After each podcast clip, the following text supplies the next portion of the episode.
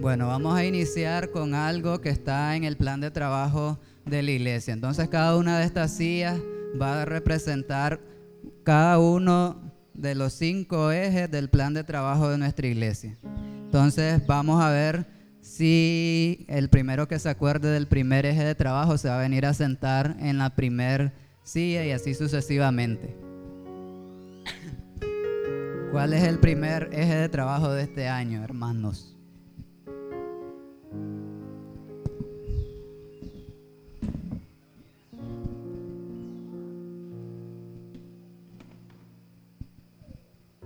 Nos acordamos.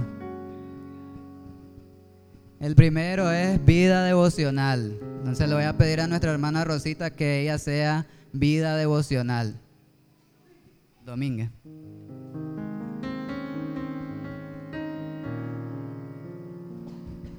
El segundo es evangelización.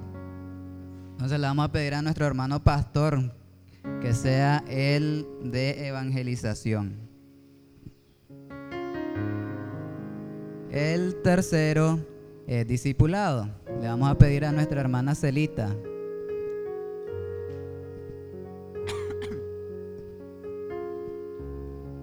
El cuarto es formación de líderes, formación de liderazgo. Le vamos a pedir a nuestro hermano Eric que se siente en la silla de formación de liderazgo. Y el último es amor y gracia. Le vamos a pedir a nuestro hermano Tomás que él sea el representante de amor y gracia esta tarde.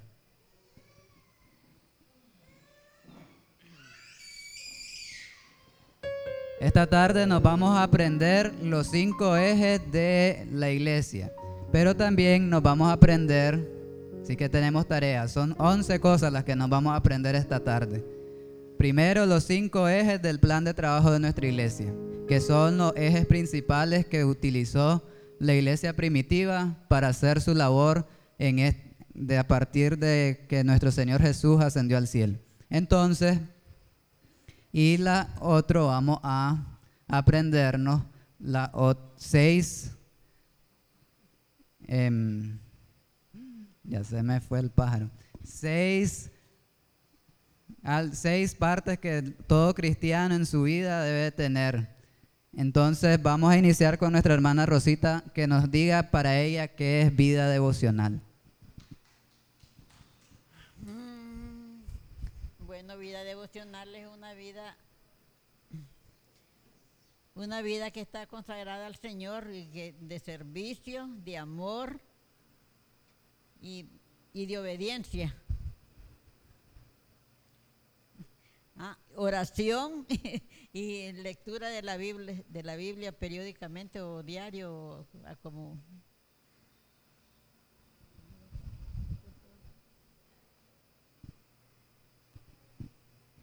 Bueno, ya escuchamos a la hermana Rosita Domínguez, para ella que es vida devocional.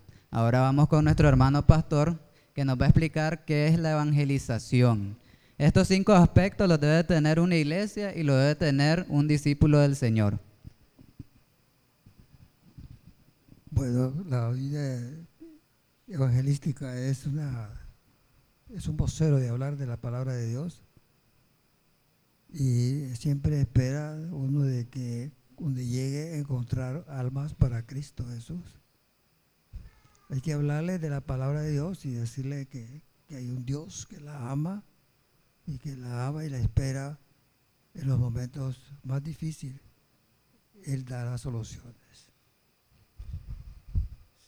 Una iglesia sin evangelismo es una iglesia bastante baja. Pero la evangelización es una de las cosas que es eh, el aumento que debe tener, como dijera, el eje para mover la iglesia y la evangelización en los lugares donde no, no lo conocen.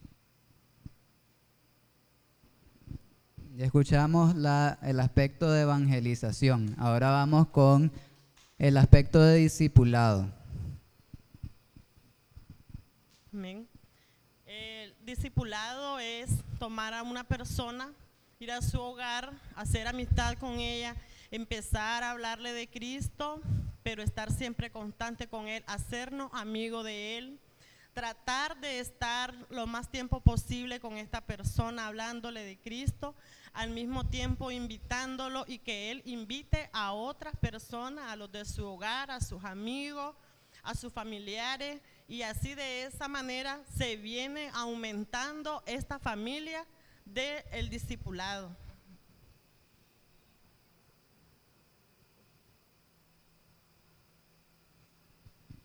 Ahora vamos con formación de liderazgo.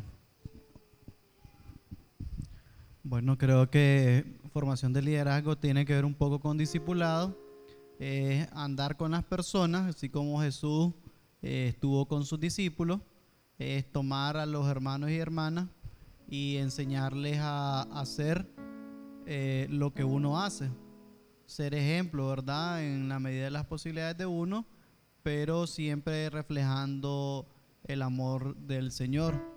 Y es creer en cada una de las personas de que ellos son capaces de hacer lo mismo o mejor lo que uno está haciendo para la obra del Señor. Y por último es la parte de no desanimarse. Siempre va a haber su Judas que a pesar de todo el discipulado, toda la formación de liderazgo que se le pueda dar, eh, va a decidir rechazar los caminos que uno le ha enseñado y que la Biblia enseña y va a tomar otro camino, pero no debe ser una excusa para desanimarnos, sino eh, igual hay que seguir trabajando porque aunque de 12 nos queden 11, lo importante es que el mensaje siga. Entonces para mí eso es discipulado es ser maestro, como es formación de liderazgo, perdón, es ser maestro como Jesús fue maestro. Y por último, el último componente es amor y gracia. Nos va a explicar nuestro hermano Tomás.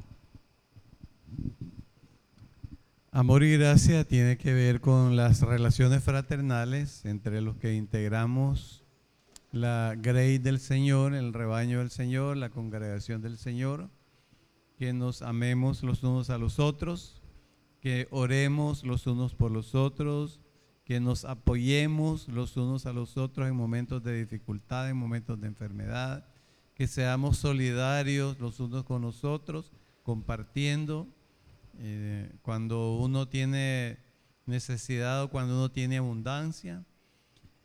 En primer lugar, a los domésticos en la fe, como nos enseña la palabra del Señor, en el seno de la congregación, en el seno de la iglesia, pero también en el seno de la comunidad donde vivimos, donde el Señor nos pide también que seamos sal y luz.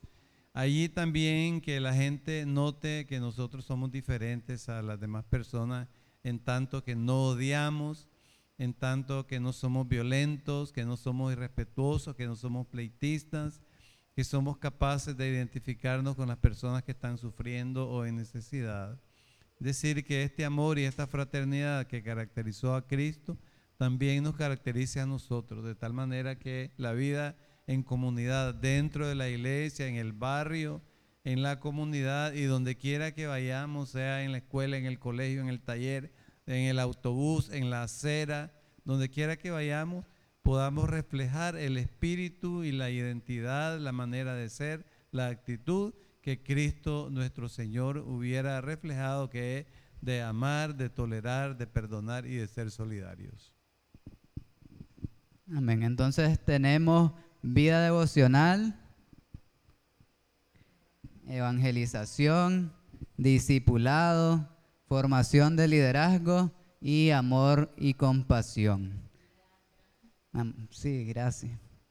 Todavía ando la compasión ya en la cabeza. Amor y gracia. Entonces estos son los cinco componentes que se puede extraer de Hechos 2, donde se relata la vida de la iglesia primitiva y el éxito de la iglesia primitiva en expandir el reino de Dios acá en la tierra. Y por eso hoy estamos acá y la hermana Rosita Domínguez puede representar vida devocional, el hermano pastor evangelización, la hermana Celita, ¿cuál era? Discipulado, el hermano Eric y el hermano Tomás. Gracias hermano, ya se pueden sentar en su banca. Entonces, estos son los cinco componentes que este año vamos a estar trabajando como iglesia. Son cinco componentes aplicables a la vida de la iglesia y aplicables a la vida de un discípulo. Pero un discípulo del Señor también debe tener en su agenda, ahora que tenemos teléfonos en la agenda electrónica o en su agenda diaria, la siguiente escenario. La hermana Rosita con vida devocional se repite. Entonces cada creyente debe tener una vida devocional. Y esto se refiere a que tenemos que tener un momento, como lo decía ella, para leer la Biblia, para orar, e inclusive para cantar y alabar al Señor en privado o uno solito, no necesariamente en comunidad. La vida devocional. Pero también como creyentes necesitamos un espacio para aprender. Ya seamos que nosotros seamos líderes o seamos maestros de escuela bíblica dominical, todos necesitamos un momento para aprender. Y ese momento en la iglesia se traduce en la escuela bíblica dominical, los domingos en la mañana. Entonces todo creyente debe tener en su agenda el estudio bíblico.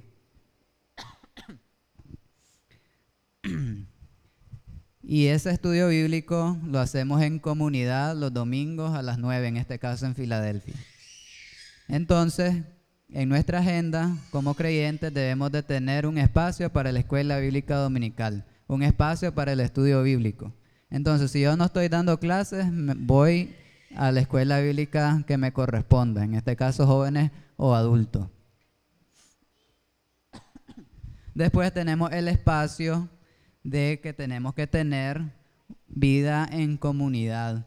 Pero a veces la vida en comunidad, así en, en grande, quizás no es muy efectiva porque no tenemos los mismos intereses los unos con los otros en el sentido de que si yo soy un varón, no tengo el mismo interés que tiene una dama, porque las damas tienen otros intereses y pueden abordar otros temas bíblicos que no sean los que abordan los varones o los intermedios o los jóvenes.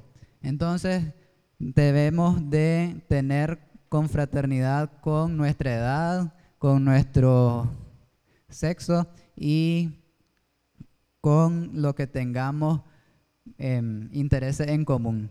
Y eso se traduce en nuestra iglesia, en las sociedades. Y también se traduce en las células de oración o los cultos familiares. Entonces todo creyente debe tener ese espacio de ir a una sociedad, en este caso en una sociedad o una célula de la iglesia, tener un grupo comunitario en donde puedan desarrollarse y confraternizar y, estrechar los lazos de amistad. Porque un domingo en la mañana muy difícilmente nos vamos a hacer amigos de un hermano o una hermana, o nos vamos a conocer más a fondo.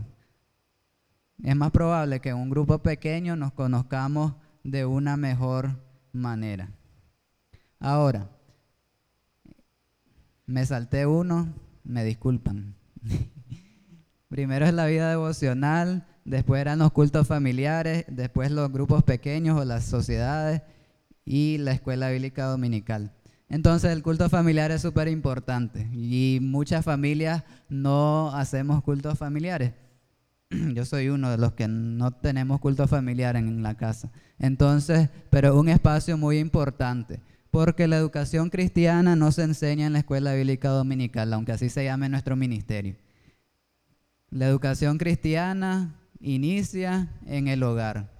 Y por eso debemos de cambiar la perspectiva de que la escuela bíblica dominical es esa fuente de educación cristiana, sino es un aporte más a la educación cristiana, pero la educación cristiana debe iniciar en el hogar, como familia, como núcleo familiar, papá, mamá y el niño, hacer un culto familiar.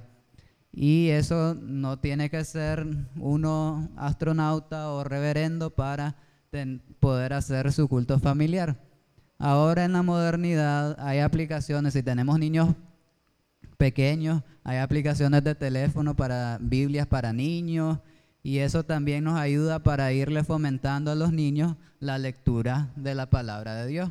Entonces hay maneras de acercarnos y hacer nuestros cultos familiares. No es necesario que tengamos tantos recursos, sino que podemos abordar con aplicaciones para los niños. Igual hay aplicaciones móviles para tener devocionales. Entonces también así podemos hacer la reflexión de, del culto familiar con un devocional y así comenzamos nuestros cultos familiares. Cantamos, oramos, ponemos los temas de la familia en las manos del Señor como familia.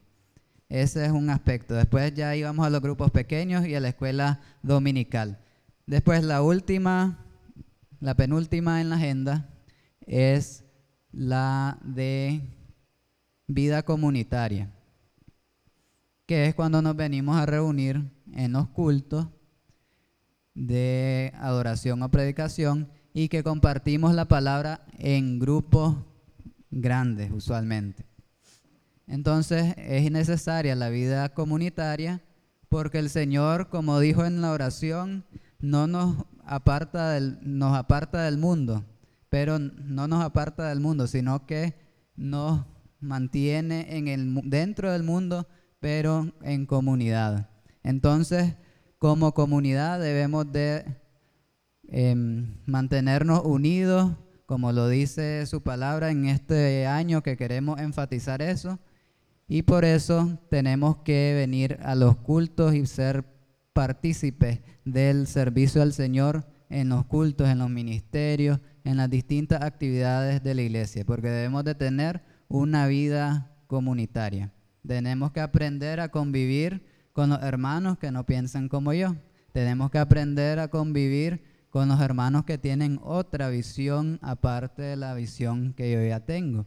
Entonces, y el dialogar, el aprender a tener tolerancia, amor y tener todos los frutos del Espíritu, no se pueden lograr si no tenemos una vida en comunidad. Bueno, no se pueden lograr si no tenemos una vida devocional, una vida familiar, un estudio de la palabra, no tenemos en pequeños grupos vida comunitaria y si no tenemos en pequeños grupos, mucho menos lo vamos a tener en una comunidad más amplia, que es la cuando nos reunimos los domingos. Entonces, por eso es importante la vida comunitaria. Y la sexta, figúrense que se me olvidó cuál era la sexta. Les, les, comento que esta reflexión no es de mi viña, como dice el hermano Carlos Villagra. Esta reflexión la aprendí en, en el Congreso de Multiplícate 2018. Entonces son seis días, pero seis puntos de la agenda de un creyente. Pero ahorita no me acuerdo del sexto, así que vamos a quedar en pausa y me preguntan el domingo. Se lo voy a averiguar. Vamos a ver cuántos se acuerdan de preguntarme la sexta silla o el sexto punto de agenda. Entonces tenemos vida devocional, vida familiar, cultos familiares, grupos pequeños, la escuela dominical, estudio bíblico y vida comunitaria. Y ahora los cinco ejes de la iglesia, ¿cuáles eran? Vamos a ver si se acuerdan y no se me confundieron. ¿Cuál era la primera?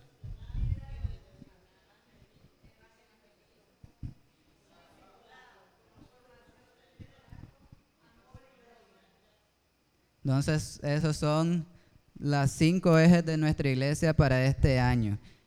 Y se relaciona con el pasaje que leímos de la oración de Jesús sus discípulos y por los creyentes.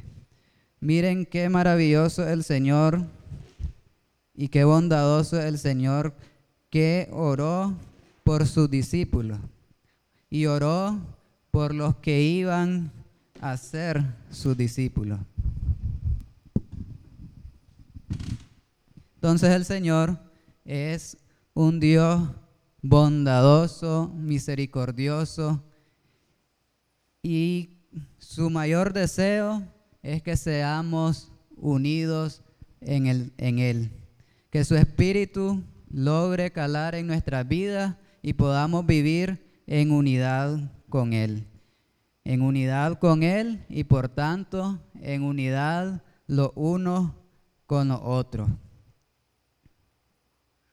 Y es bueno siempre recordar y reflexionar sobre este tema de la unidad, porque muchas veces nos molestamos porque el hermano no hizo como yo quería, porque el hermano no piensa igual que yo, y entonces mm, nos peleamos, ya si nos peleamos, ya después hacemos, vamos y le contamos al otro hermano nuestro disgusto y el otro hermano se disgusta del disgusto de uno, no del disgusto de uno, sino que se disgusta con uno y ya vamos dividiendo la obra del Señor, porque vamos creando, em, vamos creando grupitos y grupitos y grupitos con los disgustos de uno, con el disgusto del otro y con el disgusto del otro, y entonces como yo yo me relaciono bastante con Roxana, con Laura, con Abril, entonces ya les llego yo a contar mi disgusto y entonces eh, como es mi percepción del disgusto, entonces ellas también se disgustan y entonces ya comenzamos a hacer una bola de nieve y se va haciendo grande, grande, grande, grande, grande, grande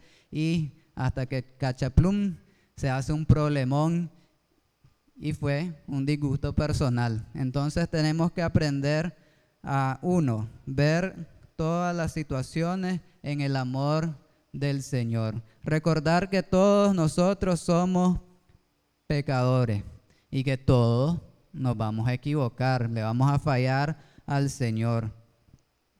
Pero el secreto está en que recordemos que su Espíritu Santo está en la vida de cada uno de nosotros, está en la vida del que me causó el disgusto. Y recordemos algo, que el Espíritu del Señor es más fuerte que cualquier disgusto de mi ego. Y ahí es donde tenemos que trabajar todo. Tenemos que trabajar en que ese ego mengue y el Espíritu del Señor sobrepase ese ego personal. Yo siempre he reflexionado en cómo el Señor dice, que amemos al Señor con todo nuestro corazón, con toda nuestra vida y a nuestro prójimo como a nosotros mismos. Hasta el Señor sabe que somos unos grandes egoístas y que necesitamos amar al otro como queremos, como nosotros nos amamos a nosotros mismos. Entonces, si el Señor está claro de ello, debemos de trabajar en eso, sí. Y es la parte más dificultosa porque es el ego. Y a veces pensamos que si yo doy mi brazo a torcer, entonces dejo de ser Javier Rivas. Y entonces ya, ya no soy yo. ¿Cómo voy a yo a ceder ante el hermano? ¿Cómo yo voy a, a dar y que él me pisporree, por así decirlo? Entonces, esa es la parte en la que debemos de aprender a vernos los unos a los otros con los ojos de Dios. Muchas veces entonamos ese himno, ese canto, perdón, bonito que dice, dame tu ojo, quiero ver, dame tu boca, quiero hablar. Y no lo ponemos en práctica en los momentos de estrés, por decirlo así. Porque si les pedimos al Señor que nos dé sus ojos, tenemos que ver todo lo que vemos con ojos de amor. Imagínense que el Señor es tan bondadoso y misericordioso que dio su vida por nosotros. Entonces, si Dios es capaz de eso, ¿cuánto más Javier Rivas debe de ser capaz de hacerlo? ¿Quién soy yo para negarle el amor a alguien más? ¿Quién soy yo para no ver al hermano Carlos como que estuviera viendo a Jesucristo. ¿Quién soy yo para dudar de la fe de la hermana Fidelina? ¿Quién soy yo para juzgar la fe de nuestro hermano Amadeo? Y eso se refleja en los pleitecitos que se tienen en las iglesias muchas veces. Y esos pleitecitos a veces se hacen pleitones. Y eso es lo peligroso. Porque no estamos manteniendo la unidad en el Espíritu. Y el Espíritu con el que oró Jesús por sus discípulos es el Espíritu de la unidad.